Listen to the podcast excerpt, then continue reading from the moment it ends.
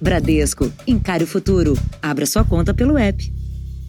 Olá, boa noite. Boa noite. A segunda-feira foi mais um dia de longas filas para a vacinação dos idosos acima de 80 anos em São Paulo. Em uma unidade de saúde, a espera durou cinco horas. Quem ficou na fila teve que esperar em pé, debaixo do sol forte. Nem banheiro tinha para ir. Depois de um fim de semana de filas quilométricas com espera de cinco horas, Hoje, o posto de vacinação localizado no estádio do Pacaembu estava mais tranquilo. A partir de amanhã, mais dois drive-thrus serão abertos na capital paulista e se juntam às unidades básicas de saúde que já vacinam idosos a partir dos 80 anos e profissionais da saúde acima de 55. Em alguns postos, teve muita fila. Neste, na zona sul de São Paulo, Teve gente que chegou antes de abrir. A fila deu volta no quarteirão. Alguns com bengala, outros com andador, todos tinham que ficar embaixo do sol. A sombra da árvore era o único conforto no longo tempo de espera. É um absurdo isso aí. Só tomando o tempo dos coitados, velhinhos e velhinhas. Idosos estão sofrendo na mão desses irresponsáveis. Dona Débora tem artrose nos dois joelhos e não tinha lugar para sentar. Faz muito tempo que você está aqui? Três horas e meia. Eu fiquei todo esse tempo aí. Eu não fui embora porque eu falei assim, eu não vou voltar outra vez, né? Eu não aguento mais. Eu já estou sentando em tudo quanto é lugar que eu acho aí. Dona Nadege, mãe do comentarista esportivo do portal R7, Cosme Rimoli, é dessas que cedo madruga. 6 e 15 da manhã, lá estava ela muito desorganização. Não tem um, alguém no poder que vê um negócio desse. Talvez a mãezinha dele já tomou a vacina. O fato mais importante: nenhum distanciamento. Todos aglomerados. Eu deixo minha mãe desde março do ano, do ano passado em casa, bem cuidada. Quando chega no dia da vacina, todo mundo junto. De nada adiantou chegar antes do posto abrir. Dona Nadege só foi vacinada às 11h30.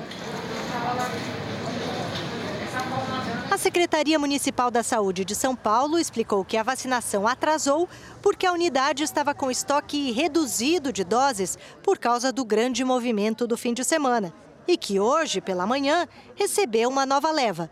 Mas durante todo o dia, teve espera na porta do posto meio da tarde e a fila continua. O tempo de espera agora é um pouco menor, mas mesmo assim, os idosos ainda precisam esperar cerca de uma hora. Como a dona Aparecida, que ó, já veio precavida e trouxe uma cadeirinha, né? Então, quem chegou cedo ficou três horas na fila.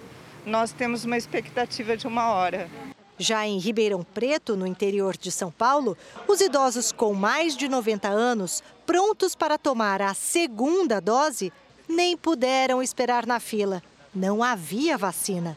O seu Roberto teve que suspender os planos com o filho. Viajar, estava já programando tudo, ir lá visitar ele, pescar, ó. A gerência da unidade de saúde disse que o lote com as segundas doses deverá chegar até sexta-feira. A Secretaria Municipal informou que o prazo entre 21 e 28 dias ainda não venceu e que os idosos serão avisados. Veja agora outros destaques do dia.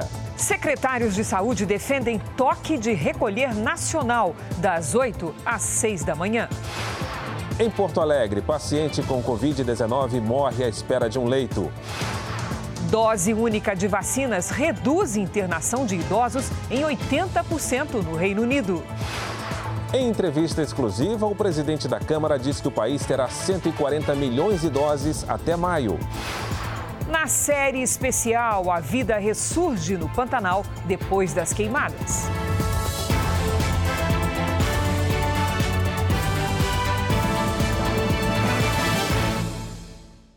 Oferecimento: Bradesco. Encare o futuro. Abra sua conta pelo app.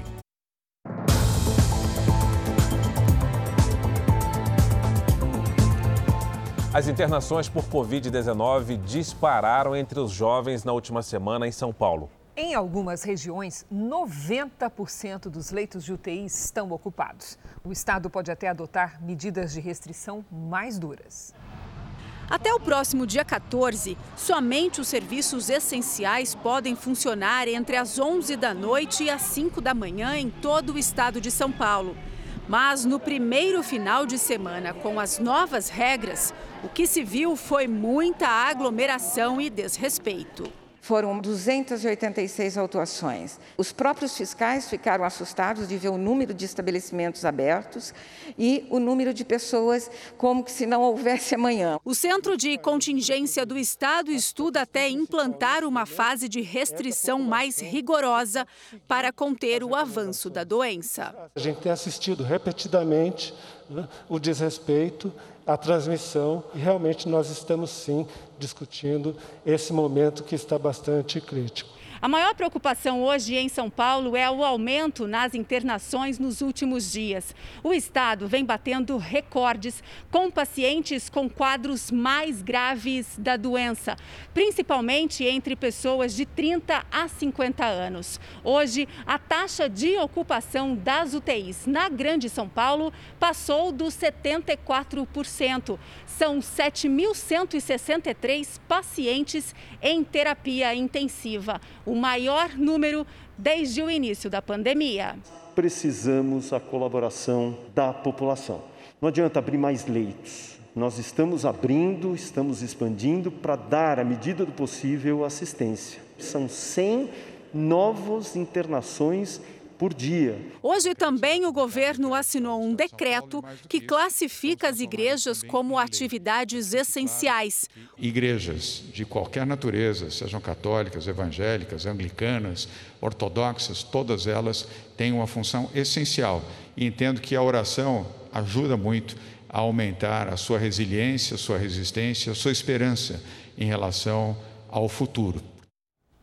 O governo da Bahia ampliou as medidas de restrições até o próximo domingo para conter o avanço da pandemia. E mesmo com o toque de recolher, houve flagrantes de aglomerações. 134 pessoas já foram detidas na Bahia por desobedecer o toque de recolher. 36 estabelecimentos foram interditados só em Salvador. Durante o final de semana, foram muitos flagrantes de aglomerações. Isso é a famosa Feira do Rolo, ó, em plena pandemia hoje. Nas praias que estão fechadas, algumas pessoas insistiram no banho de mar. É um cenário muito duro. Ontem, o que o pessoal das UPAs usou de terminologia para me descrever foram uma avalanche de pessoas com coronavírus nas UPAs. Com 83% das UTIs ocupadas, a Bahia estendeu por mais dois dias a suspensão total das atividades não essenciais em 80% das cidades do estado, incluindo Salvador. O toque de recolher, que há mais de uma semana impede a circulação de pessoas nas ruas entre 8 da noite e 5 da manhã, também foi prorrogado até o próximo domingo. Na tarde de hoje, empresários da capital baiana fizeram uma manifestação contra as medidas que restringem a movimentação de pessoas. Hoje a situação está muito difícil. Essa extensão de lockdown é um absurdo. Né? A gente trabalha com varejo e atacado. Situação bem complicada para os lojistas e ninguém aliviou nada, nada de taxa de condomínio, nenhum tipo de imposto reduzido, então a gente só botou dinheiro o tempo inteiro para manter os empregos. No Distrito Federal, empresários também realizam manifestações. Ontem, eles foram para a frente da casa do governador Ibanês Rocha e hoje se reuniram no Palácio do Buriti, sede do governo. No DF, só serviços essenciais podem funcionar durante 15 dias. O Rio Grande do Sul atingiu hoje, pelo quarto dia seguido, a maior média móvel de mortes por Covid já registrada desde o início da pandemia. O estado tem apenas 70 leitos disponíveis. E na capital Porto Alegre, a maioria dos hospitais está com lotação máxima. Um paciente morreu à espera de leito de UTI na rede pública. Júlio César da Silva Lomando, 50 anos. Morreu na madrugada de hoje, 48 horas, depois de ter sido diagnosticado com Covid. Segundo a sobrinha de Júlio César, ele foi internado na sexta-feira em uma unidade de pronto atendimento de Porto Alegre.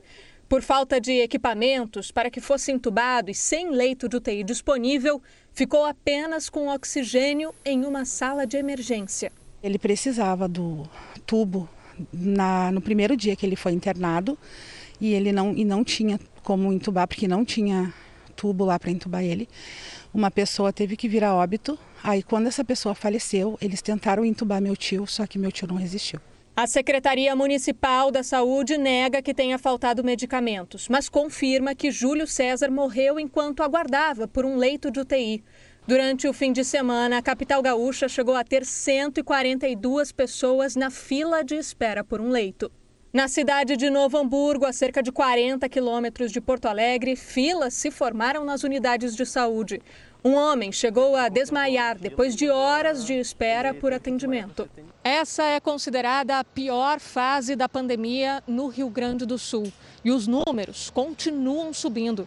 Na semana passada eram quatro, depois cinco e agora são 11 dos 17 hospitais da capital gaúcha com lotação máxima nas UTIs. O cenário nas unidades de pronto atendimento também piorou. Em algumas, a superlotação chega a mais de 540%. Segundo o governo estadual, o principal obstáculo para criar novas vagas não é a falta de equipamentos, mas sim de profissionais e de insumos. Como reflexo desse cenário, a Justiça decidiu suspender a retomada das aulas presenciais nas escolas públicas e particulares, que estava permitida pelo Estado para o ensino infantil e os anos iniciais do ensino fundamental. A decisão vale enquanto durar a bandeira preta. O governo disse que irá recorrer. O Paraná cancelou as cirurgias eletivas por 30 dias, porque as UTIs estão lotadas. Nosso repórter Marcos Souza vai atualizar a situação do estado. Boa noite, Marcos. Oi, Cris. Boa noite. A ocupação de UTIs está em 92%, mesmo com a abertura hoje de 55 leitos emergenciais. A suspensão das cirurgias é para evitar o colapso do sistema e garantir o estoque de anestésicos. Foram mantidos apenas procedimentos de cardiologia, oncologia e nefrologia. A cidade de Matinhos, no litoral aqui do estado, proibiu a entrada de turistas. O prefeito de Maringá montou barreiras para fiscalizar os acessos à cidade. Já a prefeitura de Cascavel requisitou respiradores e bombas de infusão de clínicas veterinárias para usar em hospitais. A situação também é muito delicada em Santa Catarina. Apenas cinco leitos de UTI para adultos estão disponíveis na rede pública. A taxa de ocupação passou dos 99%. Cris, Fara. Obrigada, Marc. Vamos aos números de hoje da pandemia no Brasil. Segundo o Ministério da Saúde, o país tem mais de 10 milhões 587 mil casos da Covid-19. São mais de 255 mil mortos. Foram 778 registros de mortes nas últimas 24 horas. Também entre ontem e hoje, 46 mil pessoas se recuperaram. E no total, já são mais de 9 milhões 457 mil pacientes curados e outros 874 mil seguem em acompanhamento. Uma única dose da vacina de Oxford ou da Pfizer contra a Covid-19 já reduz em mais de 80% a necessidade de uma pessoa idosa precisar de um tratamento hospitalar. Segundo o governo britânico, o número de pessoas com mais de 80 anos internadas com a doença caiu após o início da vacinação. O estudo feito na Inglaterra mostra também que três semanas depois da primeira dose, o risco de pessoas com mais de 70 anos desenvolverem sintomas da doença diminui em cerca de 60%.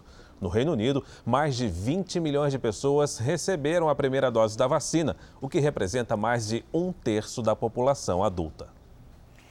Ainda no Reino Unido, as autoridades de saúde procuram por uma pessoa que estaria infectada com a nova variante do coronavírus encontrada no Brasil. Ela não forneceu os dados para contato. Pelo menos seis casos da cepa brasileira foram detectados na Inglaterra e na Escócia. A maioria esteve no Brasil recentemente.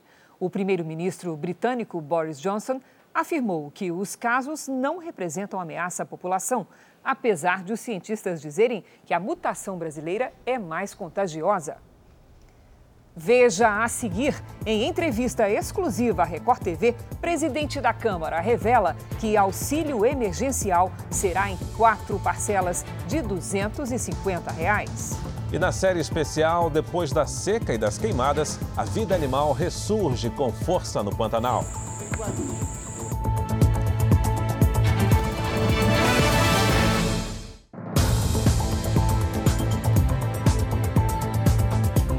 O ministro das Comunicações, Fábio Faria, rebateu hoje os governadores que acusaram o presidente Jair Bolsonaro de distorcer repasses públicos para o combate ao coronavírus. Em conversa com apoiadores, o presidente Jair Bolsonaro falou sobre pandemia e mais uma vez criticou o governador de São Paulo, João Dória. É o estado que, por milhão de habitantes, que mais óbitos tem é São Paulo. Mas se diz está ao lado da ciência. O presidente também atacou governadores que adotaram medidas mais restritivas por causa do aumento na ocupação de leitos. No fim de semana, Bolsonaro fez uma série de postagens com os valores de recursos que teriam sido repassados pelo governo federal aos estados. A reação veio por meio desta carta assinada por 19 governadores, inclusive aliados de Bolsonaro como Ronaldo Caiado e Ratinho Júnior. No documento, eles criticam o governo federal por supostamente divulgar informação distorcida e atacar governos locais. A carta diz ainda que, em meio a uma pandemia de proporção inédita na história, agravada por uma contundente crise econômica e social, o governo federal parece priorizar a criação de confrontos. O ministro das Comunicações, Fábio Faria, respondeu: os valores divulgados por Bolsonaro estão claramente discriminados nas publicações e são referentes a todos os repasses para os estados. E conclui: não há o que contestar, não se briga com números.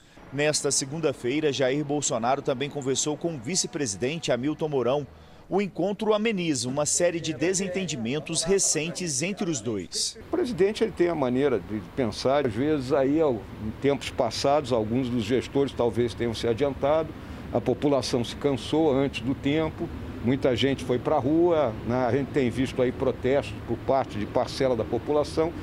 Uma situação complicada, não é simples isso aí. A saída é a gente conseguir ir vacinando todos aí e, consequentemente, nós teremos condições aí de ter uma vida normal.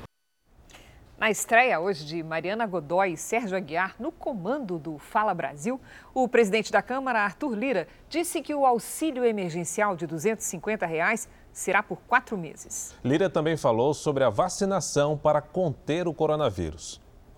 A notícia foi dada em primeira mão durante a entrevista exclusiva ao Fala Brasil. Segundo Lira, o governo vai distribuir mais vacinas nos próximos três meses. Se as perspectivas continuarem e tudo correndo bem, com a importação de insumos e a fabricação aqui no Brasil e a compra direta, nós poderemos ter aí em torno de 140 milhões de doses de vacinas disponíveis para março, abril e maio. O assunto foi tratado ontem, durante uma reunião com o presidente Jair Bolsonaro, no Palácio da Alvorada. Além de Lira, também estavam no encontro quatro ministros e o presidente do Senado.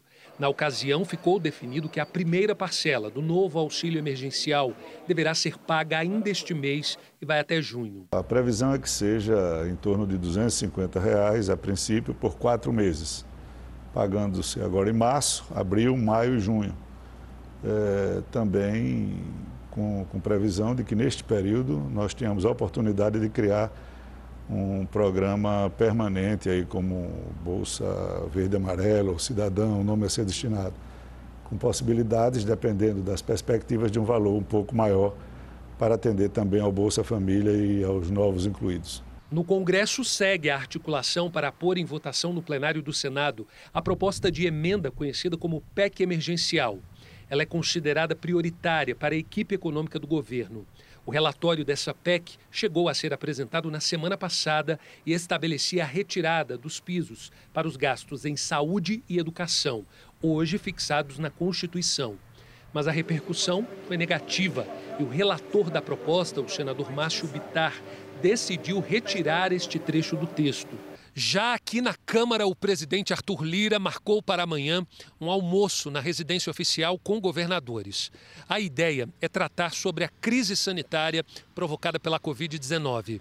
O relator do orçamento, Márcio Bittar, também deverá participar dessa conversa para saber dos governadores como que o orçamento da União pode ajudar os estados a combater a pandemia. O Pix, o sistema de pagamentos instantâneos, está revolucionando as operações financeiras, mas é preciso conhecer os riscos dessa operação. Está conosco a Patrícia Lages. Boa noite, Patrícia. No que é que a gente tem que ficar atento neste caso? Boa noite, Cris, e boa noite para você de casa. O foco sempre deve estar no controle financeiro. Como o Pix funciona 24 horas por dia, 7 dias por semana, inclusive nos feriados, é muito fácil fazer uma compra e já receber a confirmação de pagamento. Mas a compra rápida também pode contribuir para o descontrole nos gastos. Caso a pessoa não tenha saldo na conta, vai entrar no limite do cheque especial com juros de até 8% ao mês, que é uma taxa altíssima e pode virar a famosa bola de neve. É o risco de quem compra por impulso também, não é, Patrícia? E quem cai nesses golpes? Que tipo de golpes são mais comuns, esses golpes envolvendo o Pix? Pois é, Cris, precisa ficar de olho nesse tipo de compra e também nos golpes que tem pelo menos três aí bastante comuns. Um deles é o cadastramento falso. Os golpistas se passam por funcionários de banco e oferecem ajuda para cadastrar a chave do Pix. Mas atenção, nenhum banco faz isso. O cadastramento deve ser feito em fontes oficiais, como o Internet Banking ou o aplicativo do próprio banco, nunca por chamada recebida ou por mensagem instantânea. E outro golpe é o da confirmação de compra. Cuidado, as lojas não precisam da sua chave do Pix para confirmar as compras. E no terceiro, geralmente, o celular da pessoa é clonado e os golpistas vão lá e acessam os contatos se passando pela própria pessoa para pedir dinheiro. E como o Pix é instantâneo, uma vez que você transfere o dinheiro, não há uma forma simples de recuperar o valor. Lembrando, o Pix é seguro e a, a maior uh, maneira de você não cair nesses golpes é você se informar. Assim você vai evitá-los, né, Cris? Toda a cautela, né, Patrícia? Obrigada, querida. Veja a seguir: estudo diz que variante mais transmissível surgiu em novembro em Manaus. E na série especial, as surpresas dos animais reveladas por câmeras escondidas instaladas logo após os incêndios no Pantanal.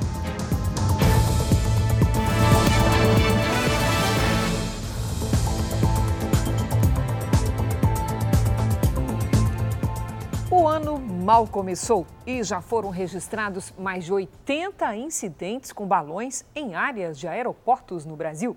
Além do risco de derrubar uma aeronave, o balão também é um perigo quando chega perto das redes de abastecimento.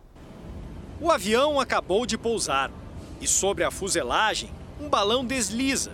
Poderia ter provocado um incêndio se a aeronave estivesse sendo reabastecida.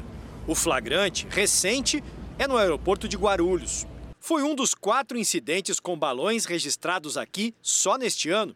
Em todos os aeroportos brasileiros, já são 84 ocorrências. No ano passado, quase 600. O problema é antigo. Um perigo em terra, com os balões que caem nas pistas, nos terminais e no ar, na rota das aeronaves. Na cabine de comando de aviões como este, os pilotos têm muitas normas e procedimentos de segurança para seguir e as decolagens e pousos são os momentos mais complexos nos voos. É também a hora em que um balão no caminho pode trazer muitos riscos para esta operação. Tanto uma pipa quanto um balão, dependendo da forma como ele venha a se chocar com essa aeronave, pode até derrubar uma aeronave. Tem balão que carrega bujão de gás, estrutura metálica, é, pendurocalhos com fogos de artifício. Se isso pegar numa turbina de uma aeronave, vai ser algo catastrófico. E a preocupação é também com as pipas. Estas fotos mostram mais de 100 recolhidas em apenas um dia do mês passado no aeroporto de Guarulhos. Foi preciso suspender decolagens e pousos por meia hora para fazer a limpeza. Mesmo sendo pequenas, até frágeis, as pipas também são um perigo aqui. Em função da velocidade da aeronave, e algumas linhas têm mistura de vidro, alumínio e cola, aquilo se torna quase que uma serra. Soltar balões é crime, com multa e até três anos de prisão. Colocar aeronaves em risco também é crime, com até dois anos de detenção. Mas não é fácil identificar responsáveis por estes incidentes. É preciso entender o alerta o que parece diversão para alguns pode terminar muito mal. O sistema de vagas de estacionamento nas ruas da maior cidade do país está sob suspeita. O Ministério Público acusa a Prefeitura de direcionar licitação para beneficiar a empresa que venceu a concorrência. Estacionar o carro nas ruas de São Paulo parece simples, mas é uma ação que envolve muito dinheiro mais de 2 bilhões de reais. Hoje está meio travando, ó. Tá difícil de acessar para poder estacionar facilita para quem vai usar no, na rua. O edital de concessão foi lançado em janeiro de 2019, a partir do interesse de uma empresa, a Estapar. O que chama a atenção é que, para participar da concorrência, a Prefeitura exigiu das empresas um pagamento antecipado. A Prefeitura recebeu da empresa 595 milhões de reais. Este valor representa 40% do total a ser pago ao longo de todo o contrato. Quando a concorrência pública foi lançada, havia tantas restrições que levantou suspeitas do Ministério Público do Estado de São Paulo. Segundo a promotoria, o alto valor restringiu a competitividade da licitação. E assim, somente empresas com grande capital poderiam concorrer. Além disso, segundo os promotores, a audiência pública para o edital teria sido curta e o prazo de 15 anos de concessão é injustificado. Segundo o Ministério Público, os investimentos em infraestrutura seriam compensados ainda no primeiro ano. O Tribunal de Contas do município ele chegou a apurar 33 irregularidades. Eles pediu nove recomendações e houve cinco pedidos de esclarecimento. Em dezembro de 2019, o edital foi suspenso pelo Tribunal de Contas do município. Mas a prefeitura entrou com recurso e o processo foi retomado. Duas empresas participaram da licitação. A Hora Parque, ligada à Estapar, venceu com uma proposta de 1 bilhão e 300 milhões de reais para administrar o serviço por 15 anos. No mês seguinte, o Ministério Público contestou o resultado através de uma ação afirmando que o novo modelo de cobrança poderia causar enriquecimento ilícito e prejuízo de mais de 750 milhões de reais aos cofres públicos. O prefeito Bruno Covas e os ex-secretários Mauro Ricardo e Edson Caran podem responder por improbidade administrativa. Em geral, entre outras, a, a perda de função pública, a suspensão de, de, é, direitos políticos, a proibição de contratação com o poder público por determinado período e também a reparação de eventuais danos ao erário. Mesmo com uma ação na justiça, a empresa Hora Park começou a operar em novembro de 2020. O Ministério Público pede também a suspensão e a anulação do edital de licitação. O prefeito Bruno Covas disse em nota conjunta com a prefeitura que a concessão faz parte de um programa escolhido pela população que trouxe ganho financeiro e que foram feitos estudos técnicos, assim como acompanhamento externo. O ex-secretário Mauro Ricardo afirmou que a imputação de responsabilidade é genérica sem individualização da conduta e que a escolha do modelo foi precedida de estudos técnicos. Já o ex-secretário Edson Caran disse que não vai se manifestar. A empresa Estapar disse que observou os trâmites legais, incluindo a consulta pública, a possibilidade de solicitações de esclarecimentos e discussões com órgãos fiscais. A morte de um frentista está sendo investigada no Rio de Janeiro. Ele foi atingido por uma bala perdida quando seguia para o posto de combustíveis onde trabalha em São Gonçalo. Só nos dois primeiros meses desse ano, 205 pessoas morreram na região metropolitana do estado, vítimas de balas perdidas. Parentes e amigos se despediram de Arilson Santiago Pinto. Ele seguia para o trabalho quando ficou no meio de um confronto entre policiais militares e traficantes. Arilson estava de carona no carro de um colega quando o tiroteio começou. Nas imagens, os criminosos fogem dos policiais que avançam pela comunidade. Nesse momento, Arilson já havia sido atingido dentro do carro. Ele foi levado para o hospital, mas não resistiu. O disparo que matou o jovem de 21 anos interrompeu também os planos de uma família. Arilson ia ser pai nos próximos meses. A morte do frentista entrou para a estatística de violência do Rio de Janeiro. Só nos dois primeiros meses desse ano, mais de 400 pessoas foram atingidas por balas perdidas na região metropolitana do estado. 205 morreram. O garoto é um garoto de família. A esposa grávida agora é ter o chá de bebê do garoto. Tava fazendo a casinha dele, pô. tirar uma vida assim, pois isso não existe. Revoltados, os moradores de São Gonçalo atearam fogo em pneus e interditaram uma rodovia da região. A polícia foi chamada e usou bombas de gás para dispersar o protesto. A Polícia Civil tenta identificar de onde partiu o disparo que matou Arilson. Dois PMs que estavam no local já foram ouvidos. Os investigadores aguardam o resultado do laudo do Instituto Médico Legal e da perícia feita no carro onde a vítima estava. A Petrobras vai reajustar os preços da gasolina novamente amanhã. O preço médio de venda do combustível para as distribuidoras passará a ser de R$ 2,60 por litro, um aumento de 12 centavos. É a quinta alta no ano e a gasolina ficou 41,3% mais cara desde 1 de janeiro. O diesel também vai aumentar amanhã. O preço médio de venda do combustível para as distribuidoras será de R$ 2,71. Isso significa 13 centavos mais caro. O preço do diesel subiu 34,1% esse ano. A Receita Federal começou hoje a receber as declarações do imposto de renda. É bom prestar bastante atenção na hora de detalhar as informações, porque houve mudanças em algumas regras. O prazo vai até o dia 30 de abril, mas quem quiser já pode resolver o problema. Desde as 8 da manhã de hoje, o site da Receita Federal está recebendo as informações. 32 milhões de contribuintes devem fazer a declaração do imposto de renda. Este ano não é preciso ter o certificado digital para acesso à declaração pré-preenchida, que facilita o trabalho. Outra novidade é a criação de três códigos para a declaração de moedas e ativos virtuais. Nos últimos anos, muita gente lucrou bastante com esse tipo de investimento, mas não havia uma seção específica na declaração. O objetivo é permitir o rastreamento pelos órgãos de controle. Renan aplica em moedas virtuais há dois anos e acha que a mudança dá mais segurança para os investidores. Esse cara que comprou um Bitcoin lá atrás e hoje em dia quer vender para comprar um imóvel, vai facilitar para ele na hora de declarar essa, essa renda, né? Antigamente era uma coisa que a gente ainda estava um pouco é, em dúvida de como seria, se a gente poderia usufruir disso sem pagar multa, sem pagar um imposto abusivo.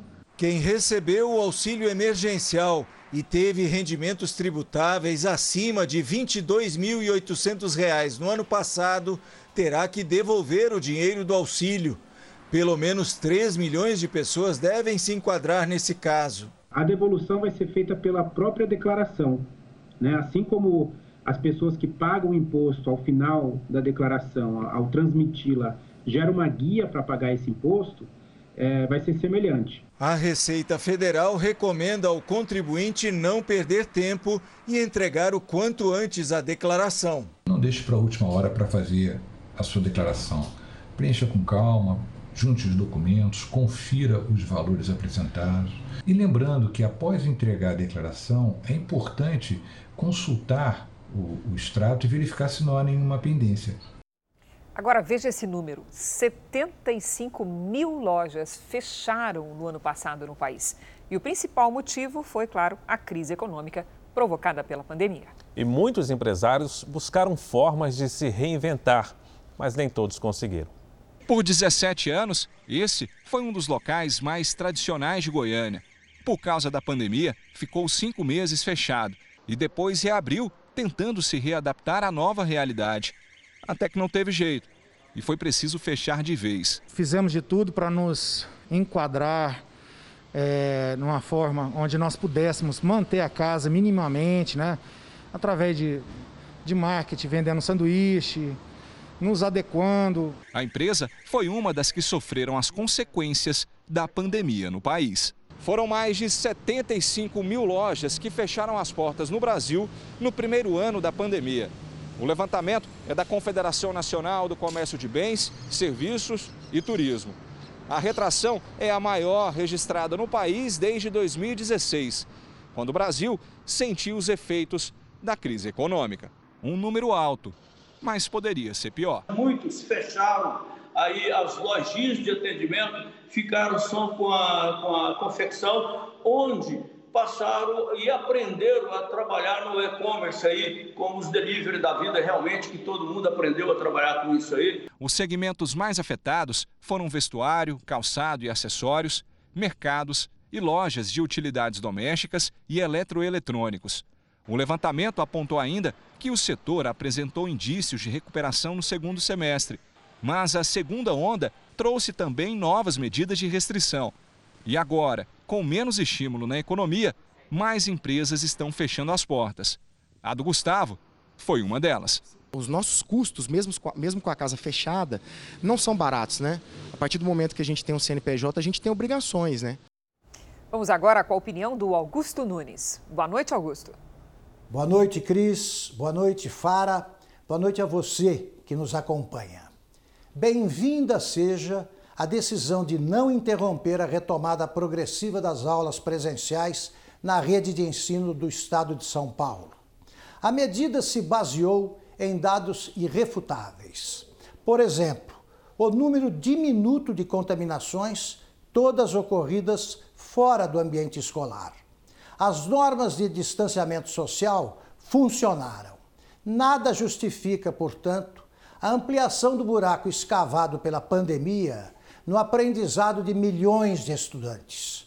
Esse buraco poderia ter sido bem menor, constatou um estudo recente sobre a quarentena escolar em 21 países.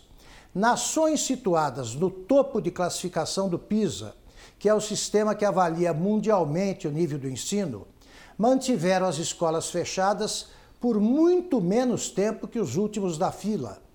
Na China, líder do ranking, a quarentena somou 66 dias. Em Singapura, segunda colocada no ranking, apenas 17. O Brasil, 57 no ranking do PISA, fechou as escolas por 267 dias entre março de 2020 e 31 de janeiro deste ano. Com 268 dias, o Paraguai impediu, por uma diferença de 24 horas, que o Brasil fosse o recordista mundial. O sistema educacional paraguaio não é sequer avaliado pelo PISA. Agora no Jornal da Record nós vamos ver como está o andamento da vacinação em todo o país. Mais de 6 milhões 720 mil pessoas já receberam a vacina contra o coronavírus, o que representa 3% da população. Quase 2 milhões tomaram a segunda dose da vacina. No norte, o Pará, que está com 80% dos leitos de UTI ocupados para a Covid-19, vacinou mais de 140 mil moradores, ou seja, 1,61% da população. O estado de Pernambuco, no Nordeste, que anunciou o fechamento de praias, clubes e parques nos finais de semana, imunizou mais de 290 mil pessoas, ou seja, 3% da população. São Paulo tem quase 2 milhões de vacinados, pouco mais de 4% dos moradores. E Minas Gerais, também no Sudeste, já vacinou mais de 587 mil pessoas, o que equivale a 2,76% dos mineiros. No portal r7.com você pode acompanhar a situação de todos os estados no mapa interativo. Um estudo revelou que a variante brasileira do novo coronavírus surgiu na capital amazonense em novembro do ano passado, o que pode reinfectar com muito mais facilidade. A repórter Natália Pedroso tem outras informações ao vivo de, de Manaus. Perdão. Natália, com você as informações. Boa noite. Boa noite, Fara. Cris, olha, essa pesquisa foi desenvolvida pela USP em parceria com a Universidade de Oxford, do Reino Unido a partir da análise de amostras de 184 pacientes aqui de Manaus. O estudo aponta que em apenas sete semanas, essa nova variante, a P1, foi a principal responsável por novos casos de coronavírus no Amazonas. Os cientistas acreditam que as chances de reinfecção por essa cepa variam aí entre 25% e 61%, e ela também é mais transmissível. O estudo não analisou a eficácia das vacinas já existentes na proteção contra essa variante. Fara, Cris. Obrigado pelas informações, Natália. Secretários de saúde de todo o país divulgaram uma carta em que pedem um toque de recolher nacional. A Lívia Veiga tem os detalhes direto de Brasília. Lívia, boa noite. As suas informações, por favor. Oi, Fara, boa noite. Os secretários dizem que o país vive o pior momento da saúde. Por isso, defendem um toque de recolher de 10 horas da noite às 6 horas da manhã em todo o país além do bloqueio total de atividades nas regiões que estão com mais de 85% dos leitos ocupados, inclusive com a suspensão das aulas presenciais. Já a Frente Nacional de Prefeitos organiza um consórcio para comprar vacinas e insumos contra a Covid-19 e distribuir a municípios associados.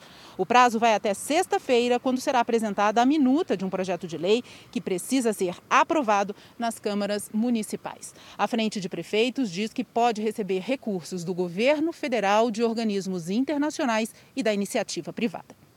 Crise Fara. Obrigado, Olivia. Amanhã tem Campeonato Carioca ao vivo, aqui na tela da Record TV. E o atual campeão brasileiro, o Flamengo, vai receber o Nova Iguaçu no Maracanã. Há 20 anos, Andrezinho sentiu um frio na barriga ao disputar o Campeonato Carioca pelo Flamengo. Hoje, coordenador técnico do Nova Iguaçu, ele orienta a jovem equipe da Baixada Fluminense. Esse dia vai ficar marcado, né? Jogar contra o Flamengo no Maracanã é para poucos. A esperança do time pode estar nos pés de Rafael Carioca, que convocou uma torcida em casa. Todo mundo vai estar reunido amanhã, minha família, meus amigos e todo mundo ligado na telinha amanhã. Aqui no Flamengo também não falta motivação depois da conquista do oitavo título brasileiro. O alvo agora é o tricampeonato carioca. O time se reapresentou hoje no Ninho do Urubu. Esse campeonato carioca vai ser muito legal porque vai dar oportunidade não só a garotada de base, mas alguns jogadores que foram, foram contratados e ainda não conseguiram mostrar o que o seu potencial. O zagueiro campeão do mundo na Copa de 1994 é o comentarista e capitão da equipe Record um time entrosado, que conta com o talento do narrador Lucas Pereira e da apresentadora Milena Ciribelli. O time está super preparado, estamos na maior ansiedade, aguardando, se contando os minutos para o início desse campeonato e para a gente também entrar em campo, né? Você, do estado do Rio, acompanha Flamengo e Nova Iguaçu nesta terça-feira, logo depois da novela Gênesis. Outros estados também vão poder acompanhar os jogos do Campeonato Carioca. Acesse o r7.com e confira a lista. Vamos agora com a previsão do tempo. Começou o mês de transição do verão para o outono. Vamos saber com a Lidiane Sayuri o que, que nós vamos esperar do mês de março. Boa noite, Lidia. E como é que vai ser? Vem mais chuva aí, viu, Cris? Boa noite para você, para o Fara, para quem nos acompanha. A tendência de chuva volumosa em várias áreas do norte e centro-sul do Brasil. As regiões em azul devem registrar chuva acima da média. Todo o Nordeste e demais partes do Brasil Central recebem chuva dentro do esperado para março. Vai chover menos que o normal na faixa que vai da Bahia até o Rio Grande do Norte. Com a volta da chuva mais para o sul, o calor aumenta em boa parte do país e a expectativa é de temperaturas acima da média no estado gaúcho e na faixa que vai do norte de Minas até o leste do Ceará. As regiões norte e nordeste vivem o inverno amazônico, época mais chuvosa do ano. Hoje cedo no Recife, Pernambuco, choveu esperado para 10 dias em apenas 6 horas.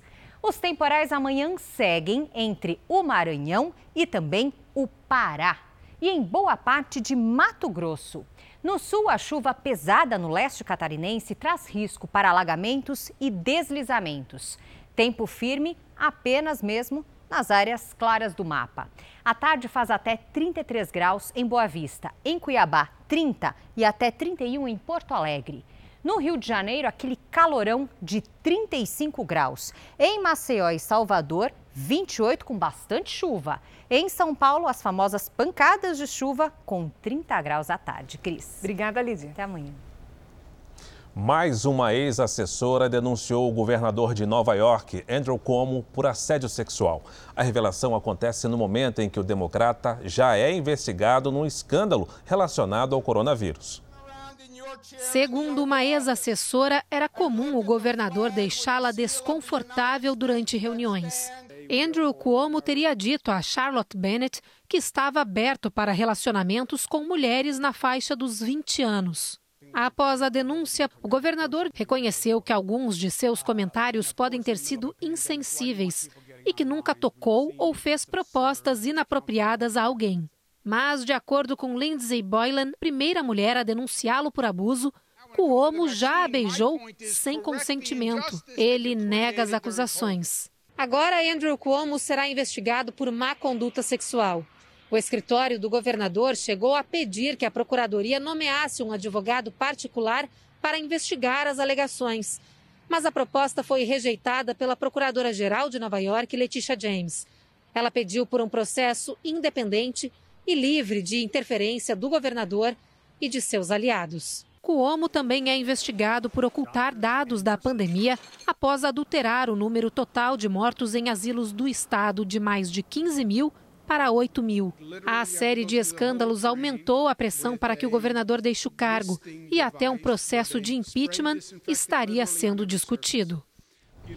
Funcionários de um centro de detenção infantil dos Estados Unidos são acusados de agredir e abusar sexualmente de pelo menos 230 menores. Os crimes teriam acontecido entre 1963 e 2018 no estado de New Hampshire. As vítimas tinham entre 7 e 18 anos. Além dos casos de abuso sexual, os jovens sofriam torturas físicas e psicológicas. Na França, o ex-presidente Nicolas Sarkozy foi condenado a três anos de prisão por corrupção e tráfico de influência. Sarkozy foi acusado de tentar subornar um juiz em troca de informação privilegiada sobre uma investigação em que estava envolvido. Ele sempre negou as acusações. Agora é o primeiro ex-presidente da França a ser sentenciado à prisão. Sarkozy ainda pode recorrer. Agora, nossa série especial. As cenas de sofrimento de animais durante as queimadas do Pantanal provocaram comoção no Brasil e no mundo.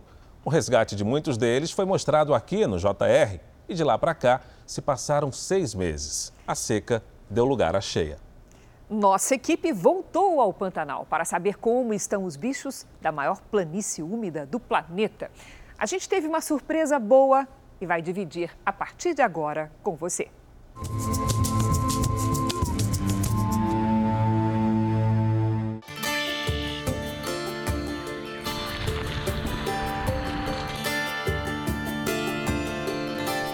Dentro da água ou no topo da árvore. Estão todos por aí. É tempo de observar a retomada da vida no Pantanal. É importante manter esse monitoramento não só no pós-fogo imediato, mas ao longo de pelo menos 12 meses, que é para a gente ter é, esse acompanhamento, se o animal realmente está melhorando a sua condição física, corporal, se ele está fazendo uso mesmo né, dos alimentos nativos que estão oferecidos. Então é muito importante que a gente faça um monitoramento mais a longo prazo para ter um resultado mais efetivo. Na maior reserva natural do país, 165 coxos de água foram deixados em pontos isolados e 3 toneladas de frutas e ovos distribuídos por semana marcava um local, ia lá, deixava comida, fruta, deixava um coxo com água para eles poderem consumir. Então, cada fruta que a gente deixava ali, cada coxo com água, imagina quantos animais não, não se beneficiaram com aquilo.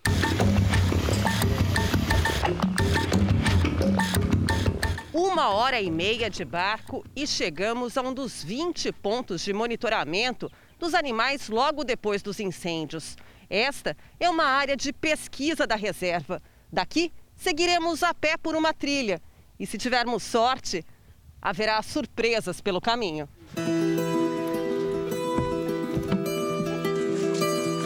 Partimos para uma área de mata fechada, acompanhados por uma das equipes que zelam pela fauna e flora silvestre. Sem saber, somos observados quantos animais morreram na reserva em decorrência dos incêndios. Então a gente até estima que seja uma mortalidade não tão alta, porque aqui dentro a gente tem um trabalho de 20 anos, né, de muito Olha de muita Olha ali. Ele quer fazer parte aí da reportagem, ó. Para registrar os hábitos de animais aqui do Pantanal, como tamanduá-bandeira, onça-pintada, lobo-guará, 20 câmeras foram instaladas em troncos de árvores.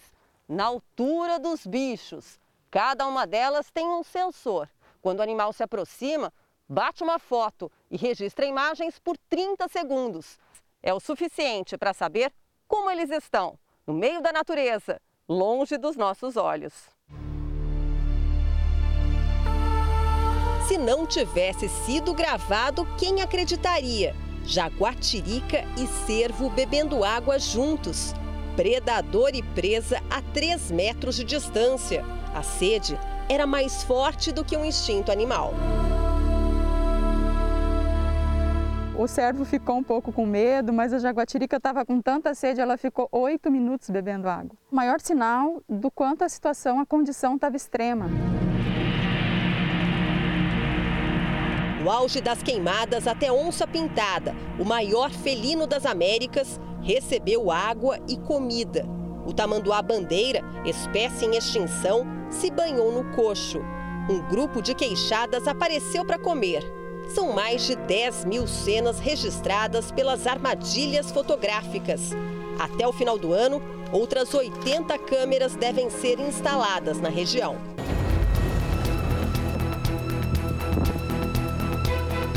Ousado é onça pintada que virou símbolo do drama dos animais durante os incêndios no Pantanal. O macho foi resgatado de helicóptero e levado depois de queimar as patas ao atravessar o chão em brasa. A cena da soltura também rodou o mundo. É bicho selvagem de volta à natureza, de onde nunca deveria ter saído. Ousado se embrenhou na mata, mas ainda é observado por pesquisadores. Graças ao colar com GPS, eles sabem exatamente por onde o felino passa. Pela imagem, dá para ver o deslocamento num outro parque, o Encontro das Águas, em Mato Grosso, área de mil quilômetros quadrados. Então a gente viu que ali de fato é a área de vida dele, né? Ele está uh, ah, super bem, está né? Se deslocando, está se alimentando.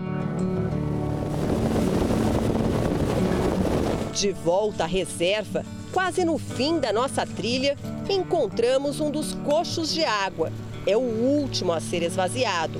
Estamos em época de cheia, quando os bichos matam a sede na beira de rio ou na terra alagada. As águas que banham o centro-oeste do Brasil devolvem a vida para o Pantanal.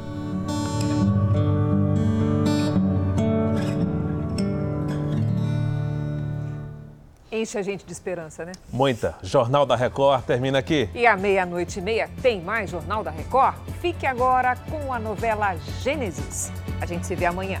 Até lá. Ótima noite e até amanhã.